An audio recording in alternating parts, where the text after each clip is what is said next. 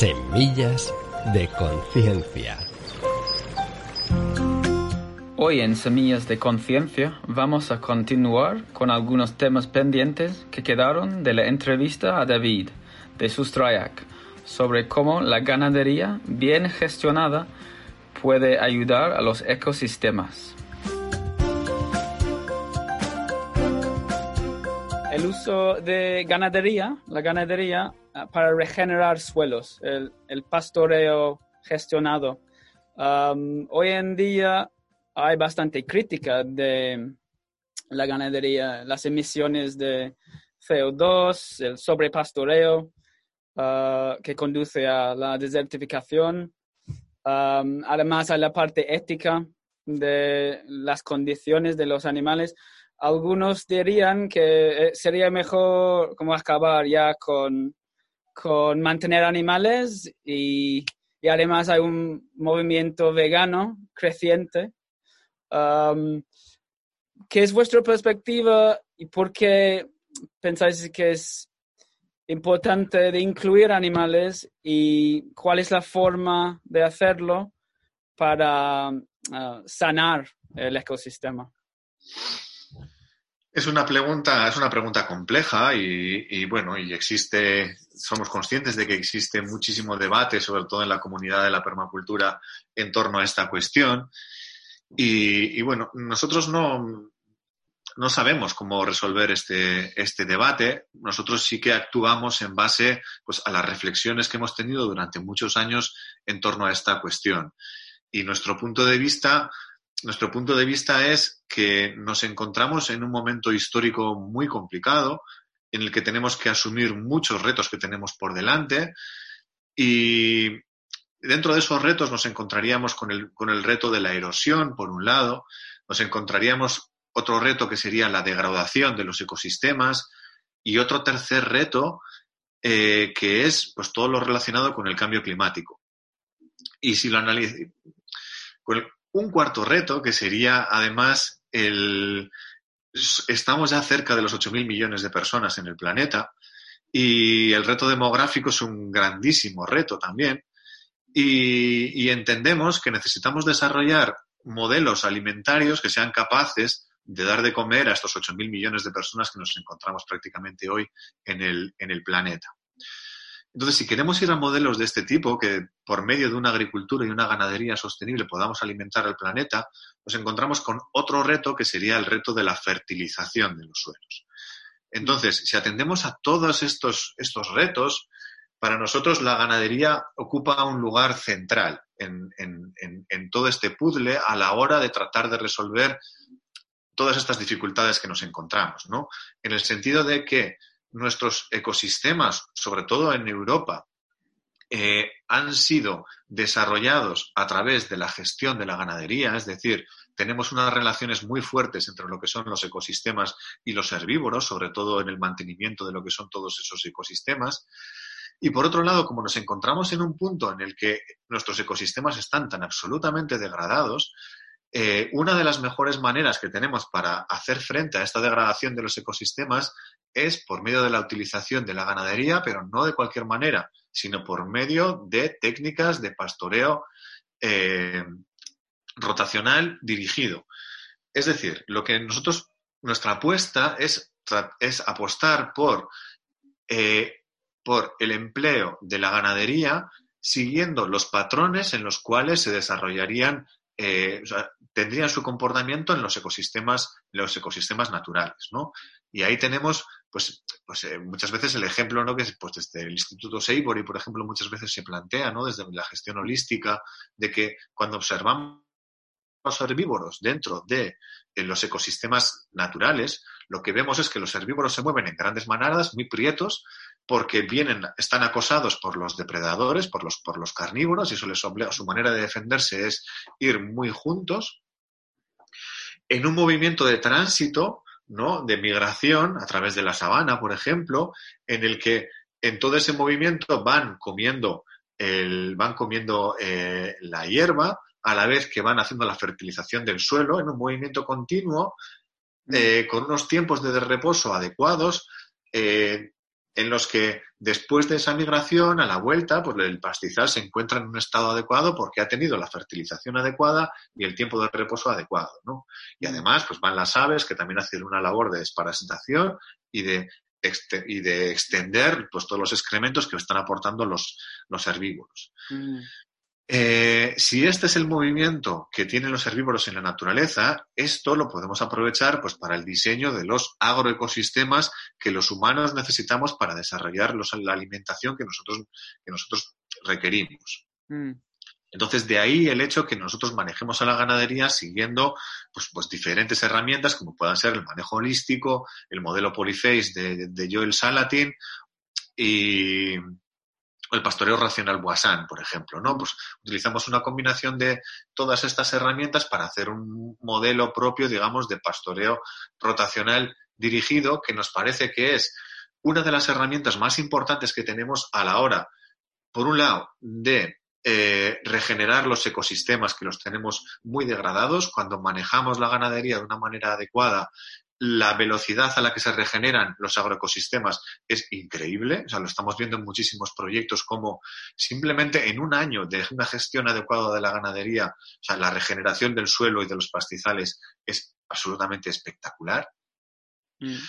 Eh, y luego, por otro lado, bueno, también hay que añadir que es importante que este manejo de la ganadería se haga de acuerdo a la etología de los animales, es decir, teniendo en cuenta cuál es la ciencia, cuál es el comportamiento o cuál es la psicología de los propios animales, que muchas veces yo creo que tenemos pues ciertas dificultades de entender esto. O sea, el concepto de la libertad es un concepto desde nuestro punto de vista es un concepto antropológico, es un concepto humano y no podemos atender esos criterios de libertad cuando estamos hablando de, de animales que tenemos que entender la gestión de la ganadería, por lo menos es nuestro punto de vista, desde el punto de vista de la etología, Mm. desde cuáles son sus necesidades y no desde lo, desde lo que nosotros pensamos que son sus necesidades. Y luego, por otro lado, eh, si atendemos también al reto del cambio, del cambio climático, o sea, la ganadería dirigida por medio de pastoreo rotacional dirigido es una de las principales herramientas que tenemos para eh, precisamente capturar ese exceso de carbono que tenemos en la atmósfera y fijarlo dentro del suelo, por Mm. medio de toda esa simbiosis que se produce entre el herbívoro, los pastos y toda la microbiología que se encuentra dentro de los, que se encuentra dentro de los suelos. O sea, estamos hablando de algo que tiene una potencia increíble para poder fijar todo ese exceso que tenemos de carbono en los suelos. Y hay prácticas eh, y ejemplos a lo largo del planeta que nos dicen que si todos los terrenos de- en los que actualmente se utilizan para la agricultura y la ganadería en el planeta fueran gestionados por medio de todos estos manejos rotacionales regenerativos, en tan solo una generación volveríamos a los valores preindustriales de CO2 en la atmósfera. Con lo cual, eh, creemos que hay que darle un poco la vuelta y esa demonización de la, de la ganadería, ¿no? Como la gran emisora de, de- gases de efecto invernadero, cuando precisamente la ganadería, cuando sea gestionada de una manera adecuada, con todo este tipo de manejos, puede ser precisamente la herramienta que nos permita hacer frente a todo este gran problema que tenemos con, con lo que respecta al cambio climático. Y al respecto de esto también creo que tenemos que diferenciar lo que es la agricultura industrial, digo, la ganadería industrial por un lado, de lo que es la ganadería extensiva por otro lado, y de lo que es la ganadería manejada con criterios de eh, pastoreo regenerativo.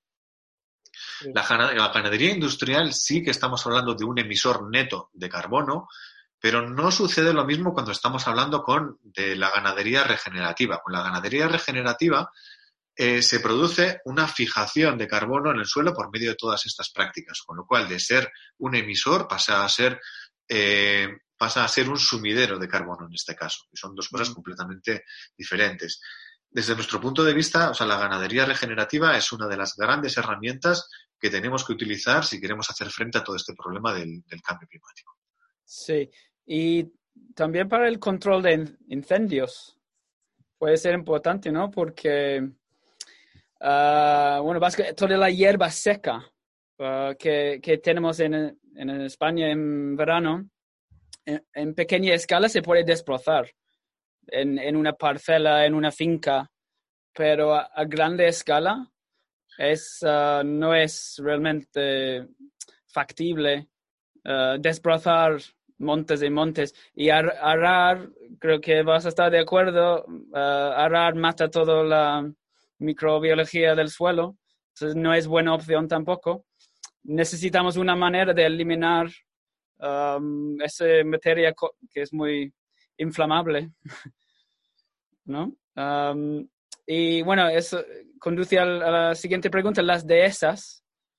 creo que os gusta bastante, ¿no? Y si podríais explicar qué son, dónde están o dónde han estado y cómo funcionan y, por qué podrían ser un modelo a seguir. Perfecto. Y o muy bien, muy bien traído. O sea, tiene, tiene todo el sentido del mundo, ¿no? Estamos totalmente de acuerdo. Eh, pues con la gestión, con la gestión, digamos, pues bueno, pues forestal o de espacios grandes por medio de la ganadería. Es algo muy importante porque comentaba, como comentaba antes, en, en la península ibérica ya no existen bosques primarios, o sea, todo el paisaje que nos encontramos es un bosque, es un, es un paisaje antropizado, es un paisaje que ha sido generado por la mano del ser humano y por el diente de los herbívoros, los dos a la vez, durante siglos, durante siglos, como es el caso de la dehesa, y ahora veremos un poco, ahora volveremos sobre ese tema, ¿no? Entonces, todos estos paisajes que durante siglos han sido gestionados por medio de la ganadería, de repente, en el último siglo, lo hemos abandonado completamente, ¿y qué es lo que sucede? Pues que, lógicamente, se produce una explosión de biomasa, sobre todo de, de, matorral y se nos cierran todos esos ecosistemas, ¿no? Con el riesgo que eso tiene en cuanto a generación de incendios. Eh, en muchísimos lugares de la península ibérica nos podemos encontrar con gran cantidad de superficie que está completamente abandonada, con este riesgo de, de incendio, y volver a modelos de gestión en los que introduzcamos la ganadería para hacer un control de toda esa biomasa nos parece que es muy interesante apostamos también pues, por modelos de paisaje en mosaico, ¿no? pues, zonas que sean más cerradas, por zonas que sean más abiertas, con zonas amplias de matorral, que también son zonas muy interesantes para el cobijo de la ganadería, pero que y, de, la, y, de la, y de la fauna silvestre, pero siempre con una gestión para que no tener estos problemas que tenemos de incendios y nos estamos encontrando en los últimos años, ¿no?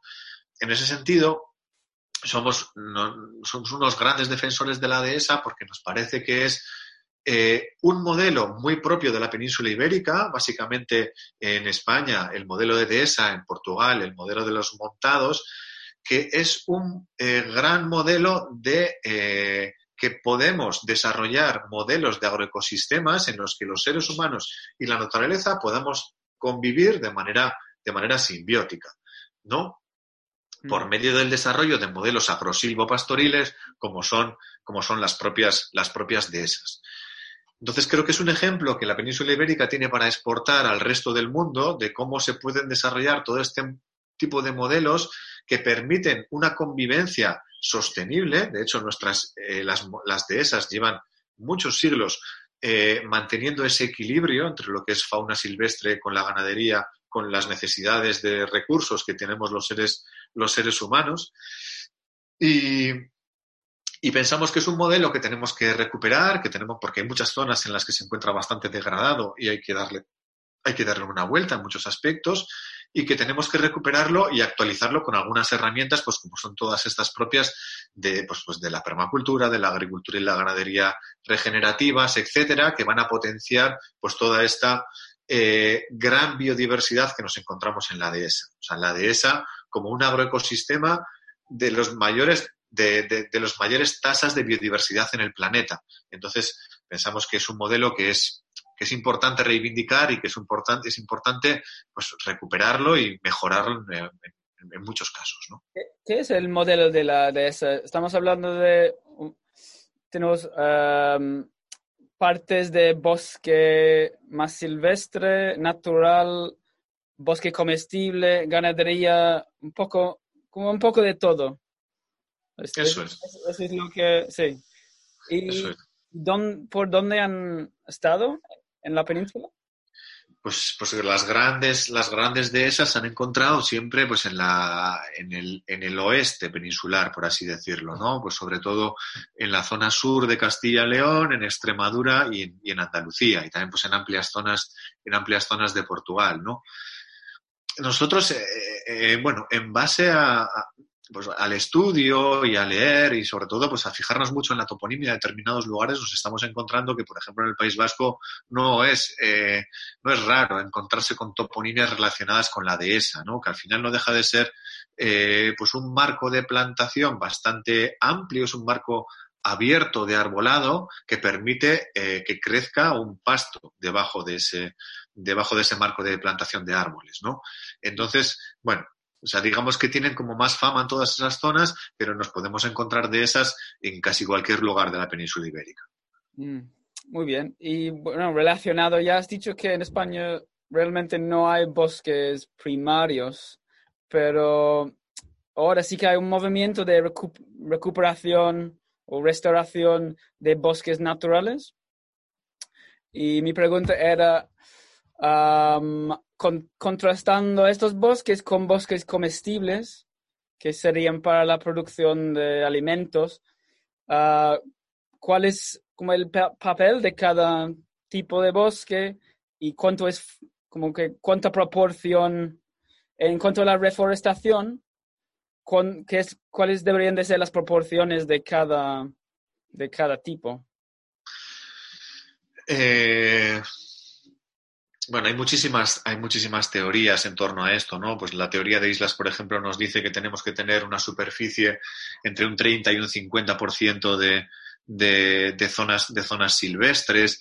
A, mí, nosotros, a nosotros nos gusta mucho también pues todo este movimiento que hay a nivel de Europa, ¿no? Del rewilding, ¿no? De reasilvestramiento de amplias zonas, de amplias zonas de, del territorio eh, precisamente como, bueno, pues como un poco santuarios de toda esta fauna y flora silvestre, incluso con la introducción de determinadas especies animales que hagan esa labor que hace la ganadería en pastoreos rotacionales, ¿no? Como pueden ser, pues, por ejemplo, los bisontes o determinadas razas de caballos, etcétera. Nos parece que es un movimiento súper interesante y ahí, pues, bueno, hay que estudiarlo, ¿no? O yo creo que hay es un estudio muy interesante, pues el ver pues cuántas zonas debemos de dejar de, zonas silvestres a nivel de territorio, cuántas zonas tienen que ser un poco más intensivas y es interesante pues todo el modelo del, bosque comestible, ¿no? O de, o de, diferentes diseños de agroforestería en las que trabajamos a diferentes estratos para dejar,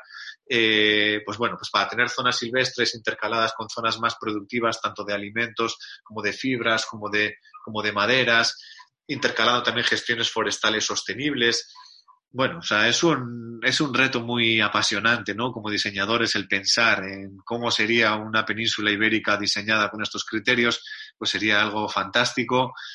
No me atrevo a dar, a dar cifras, pero bueno, sí que tendríamos que tener pues, amplias zonas, ¿no? De, de, más de zonas silvestres y otros modelos productivos, pues que tiendan más hacia este bosque comestibles de esas, etcétera, sistemas altamente productivos y muy eficientes en, la, el aprovechamiento del territorio. Sí.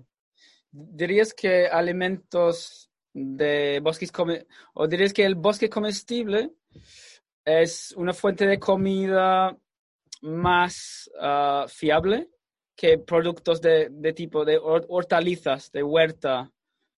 Eh, tenemos quizás demasiado de esos productos y no suficiente uh, bosques comestibles? Seguramente, seguramente. Eh, nosotros, el, el, diseño que trabajamos en el bosque comestible es un diseño bastante más amplio y más abierto que, bueno, pues en el mundo de la permacultura, cuando pensamos en el bosque comestible, parece que es una zona en la que tienes que entrar con un machete a desbrozar y ir buscando la comida, dónde está y todo esto, ¿no? Nosotros diseñamos bosques comestibles siguiendo los patrones en línea clave, mucho más abiertos, o haciendo una mezcla entre lo que es esa imagen del bosque comestible y la de esa, por así decirlo, estableciéndolo en líneas de, en líneas de cultivos, haciendo diseños agroforestales en los que mezclamos pues, la producción de cultivos extensivos en, entre las calles, más el manejo de la ganadería en todas esas calles y en las líneas pues digamos que serían los frutales a diferentes estratos, ¿no? Haciendo pues un aprovechamiento desde un punto de vista productivo pues puede ser un poco más eficiente ¿no? a la hora de hacer el trabajo y poder meter máquinas o meter animales que hagan todas esos labores, todas esas labores de, recolección. Sí que sería más interesante pues, ir cada vez a estratos más perennes y a estratos más arbóreos. Lo que pasa es que entendemos que eso también pues, debe de ir acompañado de un trabajo de sensibilización sobre nuestro modelo alimentario. Tenemos que darnos cuenta también que a día de hoy nuestro modelo alimentario está, sigue basado, ¿no? Y nos siguen machacando con esa imagen de la pirámide alimentaria en la que en la base de todo se siguen encontrando los cereales, ¿no? Entonces, bueno, entendemos que hay que ir a modelos en los que no, no tan basados en, el consumo de cereales, sino ir a otros, a otros consumos de alimentos más pensando en árboles, más que pensando en, en gramíneas y en cereales, ¿no? Mm. Pero todo eso requiere también pues, un trabajo bastante largo, educativo y pedagógico de transformar nuestros hábitos de alimentación. Entonces, bueno, por eso un poco nos centramos todavía más en ese diseño de calles amplias en las que pueda haber cultivos de cereales y en la medida en la que se puedan hacer esas transformaciones, ir metiendo más líneas de arbolado para otros modelos alimentarios no tan basados en cereales. Mm. Es muy interesante y necesario este trabajo pedagógico que comentas para cambiar los hábitos de alimentación. Por desgracia no tenemos tiempo para seguir con la entrevista, pero esperamos volver a contar contigo en otra ocasión. Muchas gracias por todo este conocimiento.